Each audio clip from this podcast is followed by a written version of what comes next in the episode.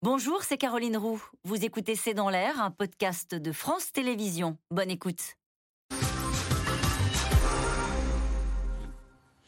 La plupart des gens font déjà attention à leur consommation. Comment vont-ils faire 10% d'économie en plus? Alors, les entreprises, les, industries ont baissé au premier semestre de 10% déjà leur consommation. Donc, c'est possible parce que les prix étaient élevés.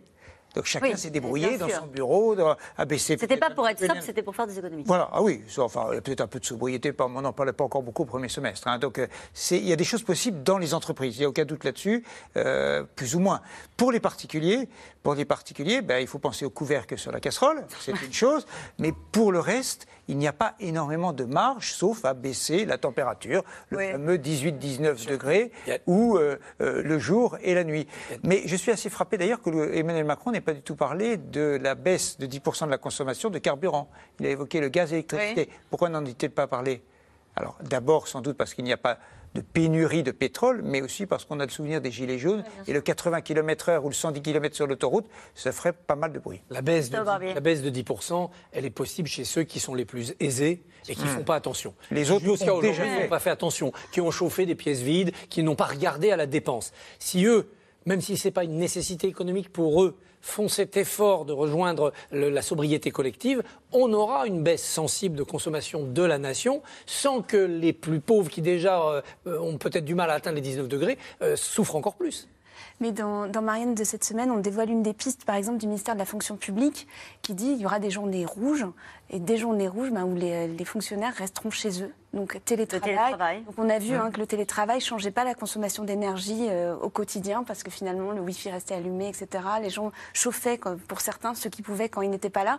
Donc des journées où on voit il y a un pic, il fait très froid, tout le monde reste chez soi. et ils vont demander ensuite le remboursement en partie de leur facture d'électricité alors ça, à l'entreprise Alors ça, c'est pas ça, ce sera des négociations branche par branche. Mais, ce sera un sujet, sans doute. Il y a des exemples d'entreprises en ce moment qui euh, mettent les gens en télétravail et qui ferment une partie de leur bureau pour ne plus chauffer. Alors, pour le mois de novembre. Hein. La chasse, elle est intéressante cette remarque, cette question d'Hervé dans le Morbihan. La chasse au gaspillage ne va-t-elle pas vite tourner à la chasse aux sorcières? On y est déjà presque. Encore une fois, on va toujours chercher celui ou celle dans son voisinage qui euh, dépense trop, qui n'est pas exemplaire, qui a un 4x4, qui a une piscine, et le, dénoncer. On a un vrai risque de, démocratique, un vrai risque d'union nationale là-dessus. Il faut y faire attention par, par, une pédagogie. Justement, Marilyn, y aura-t-il une police de la sobriété cet hiver par contre, c'est sûr qu'il va falloir se poser la question des interdictions. Euh, on ne va pas y échapper à un moment donné à se poser la question des interdictions. D'ailleurs, le gouvernement, dans son plan de sobriété, les deux grandes mesures qu'il annonce pour l'instant, c'est la confirmation de l'interdiction de la publicité lumineuse, de l'éclairage de nuit ou du chauffage de la rue ou de la climatisation de la rue sur le domaine. Ça existe déjà, ça. Hein ça existe déjà, effectivement. Les décrets existent déjà depuis 2012 même, mais ils, ils veulent que ça soit appliqué parce qu'aujourd'hui, c'était des textes qui ne soient pas appliqués. Qu'il y ait des interdictions, oui, c'est certain qu'il va y avoir des interdictions.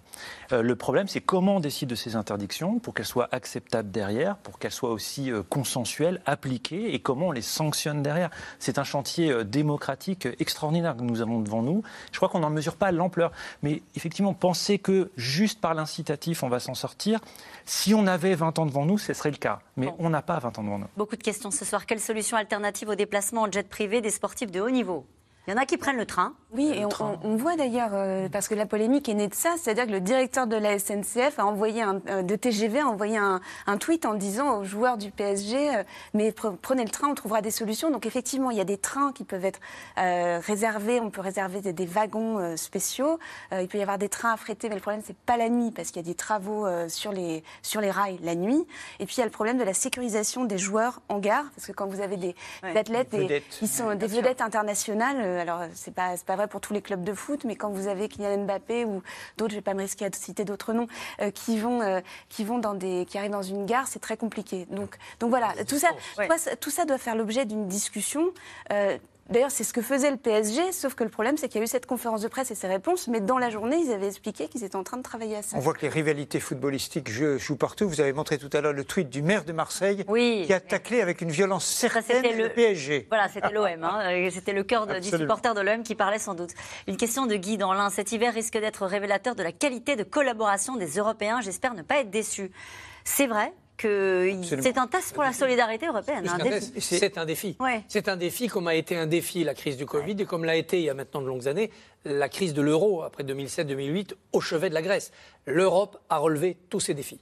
L'Europe a plein de défauts, les démocraties ont plein de faiblesses, mais sur le temps long, elles ont l'endurance, le bon sens, la solidarité. Donc il faut être optimiste de ce côté-là. Et la solidarité avec l'Allemagne sera quelque chose de très important parce que l'Allemagne a été solidaire sur les vaccins.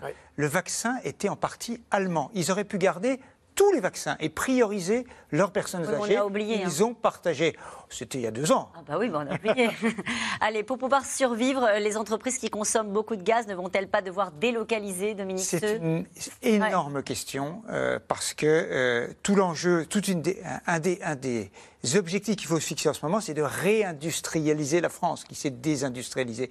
Comment relocaliser des activités si des entreprises, des investisseurs internationaux ou nationaux disent, bah, écoutez, euh, découvrent que le prix de l'énergie est faramineux.